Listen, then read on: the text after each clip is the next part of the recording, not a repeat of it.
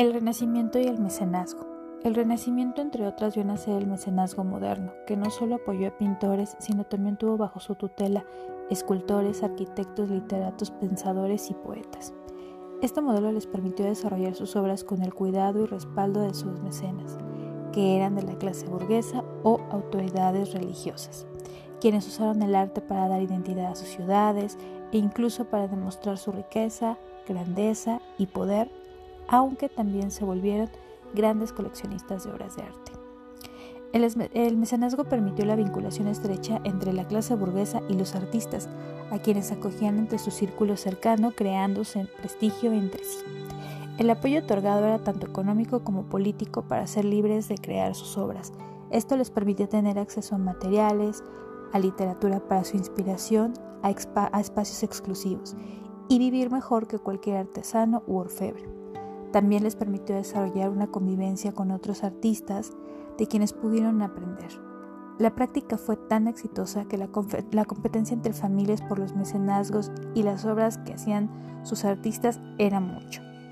Entre las élites comenzaron a enviar a sus artistas al extranjero para hacer alarde del talento y difundir la fama entre las cortes y las familias poderosas.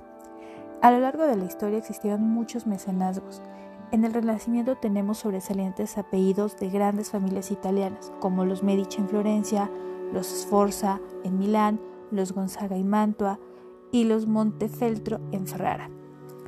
De, ellos, Lorenzo de Medici es un destacado ejemplo que gustaba rodearse de sabios, poetas y artistas de todas las disciplinas. Es el caso de Donatello, quien creó su escultura El David cerca de 1440 por encargo de Cosme de Medici, que quería colocarla como un adorno en sus jardines de su palacio de Florencia, aunque se cree que también eh, tuvo como finalidad conmemorar las victorias de Florencia sobre su rival que era Milán, haciendo una alegoría entre que David representa Florencia y Goliat, vencido, la ciudad de Milán.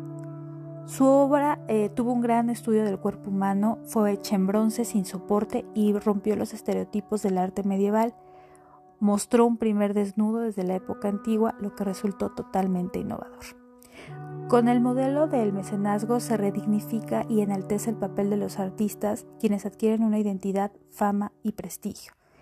Y también les ayuda a crear sus talleres, a tener discípulos, pero sobre todo nos contaron con sus obras el momento histórico en el que ellos vivieron.